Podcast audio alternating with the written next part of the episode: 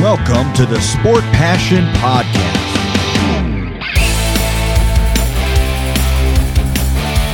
And here is your host, Lars Marendorf.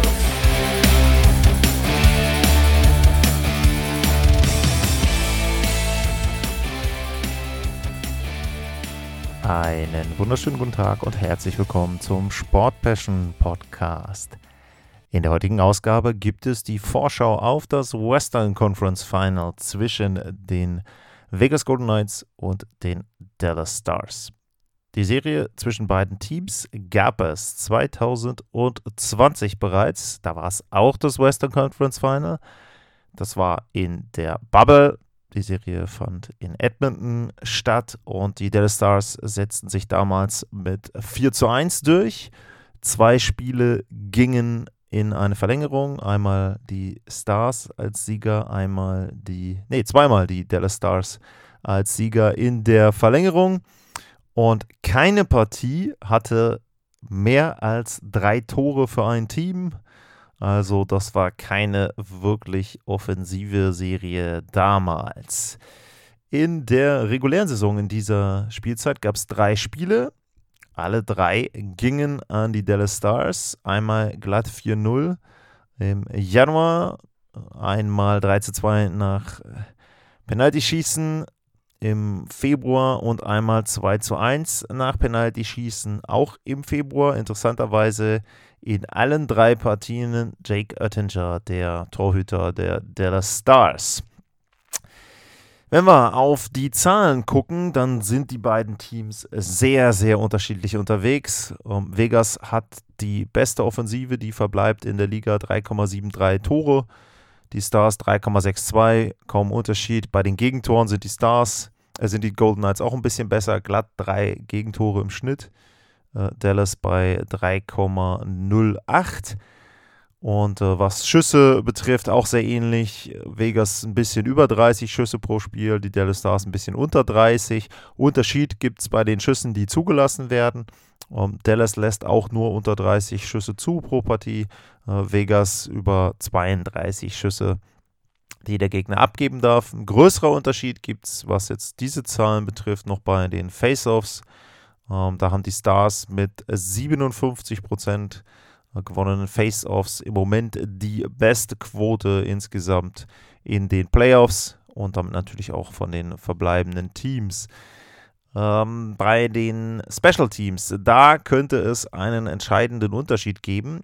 Ähm, die Vegas Golden Knights haben nur eine Unterzahlquote von 60 Prozent. Das heißt, bei fünf Unterzahlspielen gehen zwei erfolgreich aus für die Mannschaft, die Powerplay hat gegen Vegas.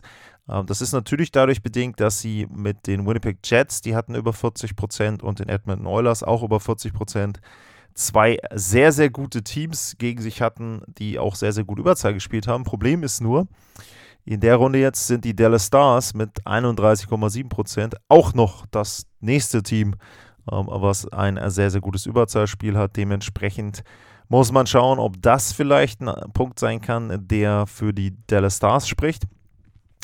Ansonsten, das Powerplay der Vegas Golden Knights 17,5% ist nicht wirklich gut und das Unterzahlspiel von Dallas ist mit 83,3% auch eher eines der besseren. Ich gucke mal nach, ich glaube nur Carolina genau hat da ein besseres Unterzahlspiel. Tja, was gibt's ansonsten noch über die Teams zu sagen? Wir schauen mal auf die Topscorer und da ist es so, dass bei den äh, Vegas Golden Knights Jack Eichel 14 Punkte hat, Mark Stone 12, Stevenson und Marchessault jeweils mit 10 und Barberchef mit 9. Bei den Dallas Stars, da ist es äh, Robert Hintz, der 19 Punkte hat. Der ist im Moment zweitbester Scorer in den Playoffs hinter Conor McDavid, aber der ist ja bekanntlich raus. Und äh, Jason Robertson 12, Max Domi 11, Pavelski 10, Jamie Benn 10. Um, ja, und so geht es weiter. Bei Pavelski muss man ja dazu sagen, von den 10 Punkten sind 8 Punkte durch Tore entstanden. Also 8 Tore hat er und das ja nur bei, jetzt lass mich mal durchrechnen, erstes Spiel da gemacht, bei acht Spielen, also in jedem Spiel im Schnitt im Moment ähm, getroffen.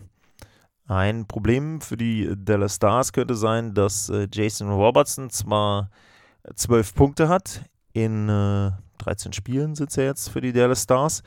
Allerdings stammt das letzte Tor von Jason Robertson aus Spiel 5 gegen die Minnesota Wild. Das heißt also, wartet mittlerweile seit acht Partien auf einen Treffer.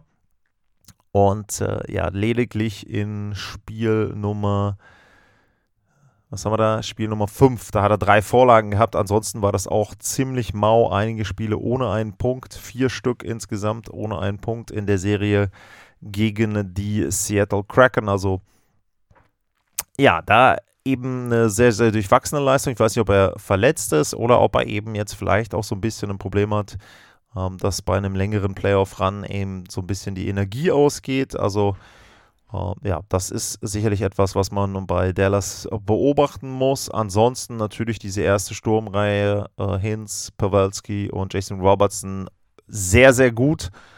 Ähm, das ist auch etwas, wo man sagen muss, das ist vielleicht auch jetzt die beste verbliebene Sturmreihe in der NHL. Ansonsten ich habe es erwähnt, Jamie Benn mit 10 Punkten in der zweiten Reihe. White Johnston hat beide Serien-Winner äh, geschossen für die Dallas Stars, also in beiden Serien jeweils das Tor, was sie dann eine Runde weitergebracht hat als Rookie.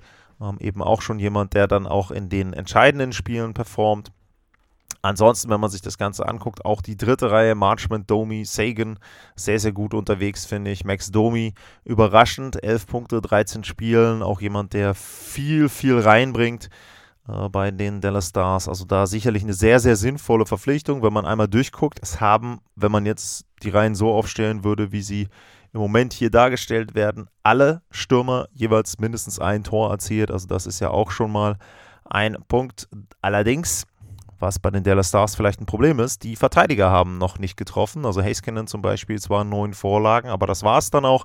Das wird sicherlich anders sein müssen. Also da fehlen ihnen die Unterstützung teilweise. Das brauchen sie jetzt auch, glaube ich, gegen die Vegas Golden Knights, dass da von hinten eben auch die Verteidiger unterstützen können, denn die Golden Knights können bei 5 gegen 5 eine Sturmreihe sehr, sehr gut auch rausnehmen.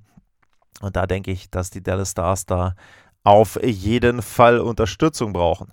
Auf der Gegenseite ähm, habe ich gesehen, das Spiel, habe ich auch kommentiert, das Spiel Nummer 6 der ähm, Dallas Stars bei den Edmonton Oilers. Sehr, sehr gutes Spiel. Jack Eichel da mit auch einer wirklich guten Partie wieder. Drei Punkte auch in den anderen Spielen. Er hat insgesamt ja 14 Punkte in elf Spielen. Also da finde ich schon, dass er gezeigt hat mittlerweile auch in seinen ersten Playoffs, dass er gut unterwegs ist. Ähm, auch ansonsten, sie haben mit Eichel einen in der ersten Sturmreihe mit sechs Toren, Chandler Stevenson in der zweiten äh, sechs Tore, William Carlson in der dritten fünf. Also diese Center-Tiefe ist natürlich bei den Vegas Golden Knights auch sehr, sehr gut. Auch die haben fast alle getroffen. Äh, William Carrier ist der Einzige, der jetzt nicht getroffen hat bei der aktuellen Aufstellung. Sie haben bei den Verteidigern auch nur zwei Tore als Unterstützung bekommen und die sind zum Beispiel nicht von einem Shea Theodore oder von einem Pietrangelo gefallen, sondern vom ähm, Nick Hague und Zach Whitecloud. Also das ist sicherlich noch ein Punkt, wo man ein bisschen abwarten muss, wie sich das da entwickelt. Also je nachdem, welches Team von den Verteidigern auch Offensive bekommt, das kann ein richtiger Vorteil werden für die eine oder für die andere Mannschaft. Ansonsten natürlich großes Thema, sicherlich die Torhüterposition. Da haben wir auf der einen Seite äh, Jake Oettinger, der sich ja im letzten Jahr schon etabliert hat als NHL-Torhüter, hat eben zwei Serien gewonnen und auf der anderen Seite Aiden Hill, der ja reingerückt ist für äh, Laurent Brossois. Wenn man sich allerdings die Zahlen anguckt, dann könnte man natürlich fragen, okay, ähm, wer von den beiden ist denn derjenige, der erfahrener ist? Denn äh, Aiden Hill hat in fünf Spielen 2,2 als Gegentorschnitt und 93,4 als Fangquote und auf der Gegenseite Oettinger 2,75 und 90,3. Was man bei Oettinger aber dazu sagen muss, der wurde einige Male rausgenommen. Also auch gegen Seattle ist ihm das passiert, auch in Spiel 6 zum Beispiel, dass er so viele Tore in kurzen Zeiträumen kassiert hat, dass er da eben entsprechend rausgenommen wurde von Pete DeBoer. Der hat ihn dann nicht mehr an der langen Leine und hat dann Scott Wedgwood, Wedgwood ganz ruhig, das eine oder andere Mal dann eben spielen lassen. Also das ist schon ein Punkt, wo man vielleicht ein bisschen drauf achten muss. Ähm, kann gegen Vegas auch passieren. Ich meine, das hatten die mit Stuart Skinner auch, wenn man sich auch an Spiel Nummer 5 erinnert. Da haben sie innerhalb von 90 Sekunden drei Tore geschossen. Also das ist dann schon ähm, ein Punkt, wo man sagen muss, äh, ja, könnte eben gefährlich werden da für Ettinger. Normalerweise, wie gesagt, Vorteil für die Dallas Stars, aber wie gesagt, so wie die letzten Partien und diese Playoffs gelaufen sind, muss das nicht unbedingt der Fall sein. Was man auch sagen muss, wenn man auf die Statistik Goals Saved Above Expected guckt, äh, da hat Oettinger einen Wert von minus 3,3 über die Playoffs gesehen und Aiden Hill hat in den fünf Spielen, die er gemacht hat, einen Wert von 3,2. Also genau andersherum die beiden.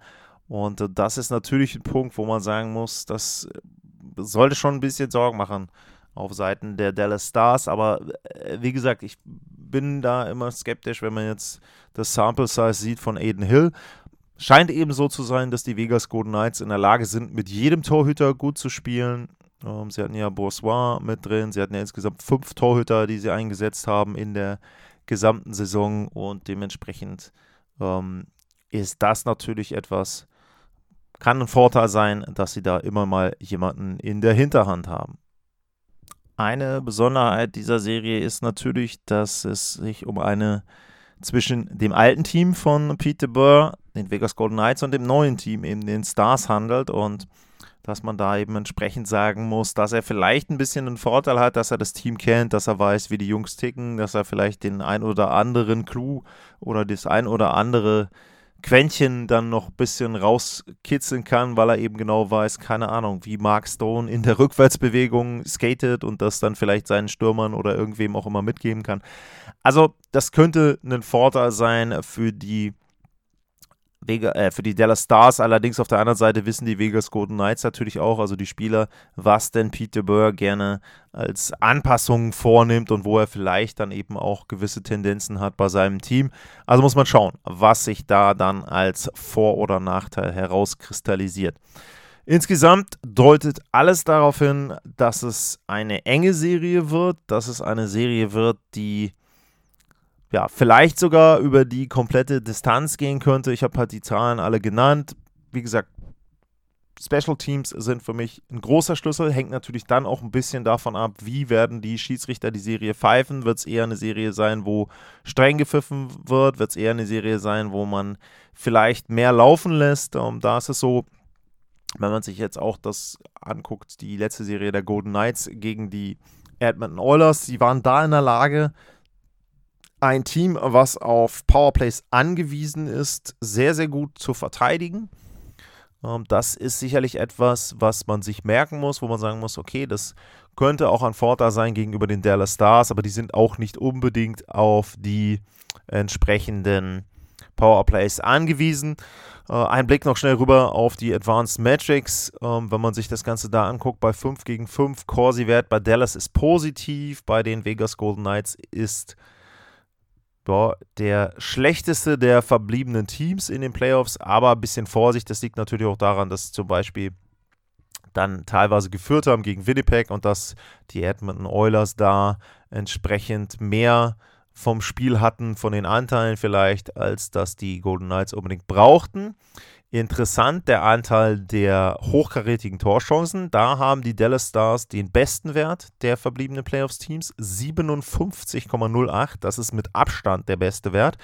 Die Golden Knights liegen da nur bei 48,86 Prozent. Also das könnte natürlich etwas sein, wenn sich Dallas mehr Tor Torchancen erspielen kann, wenn Dallas da einfach mehr dann auch zum Abschluss kommt. Dann wird das ein Faktor werden. Weiterer Punkt allerdings bei 5 gegen 5 wiederum sehr abschlussstark die Golden Knights mit 11,86 beste Schussquote, Dallas aber direkt dahinter. Allerdings mit 10,25 schon ein gewisser Abstand. Also das mal so als ein paar Advanced Metrics Zahlen noch. Tja, was glaube ich, was dabei rauskommen wird bei dieser Serie? Ich sag mal, am Ende werden es sieben Spiele werden. Würde ich mich natürlich darüber freuen weil dann auch das ein oder andere zum Schluss noch dazu kommt, was ich wahrscheinlich kommentieren darf. Und ich sage, am Ende setzen sich die Dallas Stars durch, weil sie mit Pavelski und Suter und vielleicht auch Ben und Sagan Spieler haben, die schon länger in der Liga sind und die einfach auf den ersten Titel hungrig sind. So ein paar gibt es bei den Vegas Golden Knights auch, aber eben nicht in der Menge, denke ich. Und dementsprechend glaube ich dann, dass sich die Dallas Stars in sieben Partien hier durchsetzen werden. Was glaubt ihr? At Lars-Mar, info at sportpassion.de. Da könnt ihr eure Tipps abgeben für diese Serie. Und dann gibt es von mir noch den Programmhinweis für die Hörerinnen und Hörer aus der Schweiz. Meine Einsätze sind in den Conference Finals am Sonntag um 2 Uhr, 21.05. um 2 Uhr. Florida Panthers bei den Carolina Hurricanes. Das ist Spiel Nummer 2. Obwohl das ja eigentlich schon im ersten Spiel stattgefunden hat als Verlängerung, aber egal. Spiel 2. Äh, Florida Panthers bei den Carolina Hurricanes. Sonntag, 21.05. um 2 Uhr. Und dann geht es weiter. Dienstag, 23.05. 2 Uhr. Hurricanes bei den Panthers. Das ist dann Spiel Nummer 3 und die Golden Knights bei den Dallas Stars in der Nacht.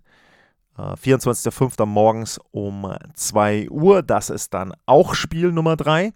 Und dann geht es für mich weiter am Samstag, 27.05., wenn es denn eins gibt. Spiel Nummer 5 um 2 Uhr zwischen den Florida Panthers und den Carolina Hurricanes. Und wenn es ein Spiel 5 geben sollte, am Sonntag, 28.05., 2 Uhr die äh, Dallas Stars bei den Vegas Golden Knights. Also bisher schon viermal angesetzt für die Conference Finals.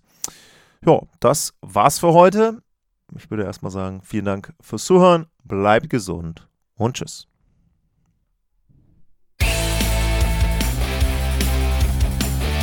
Sportliche Grüße.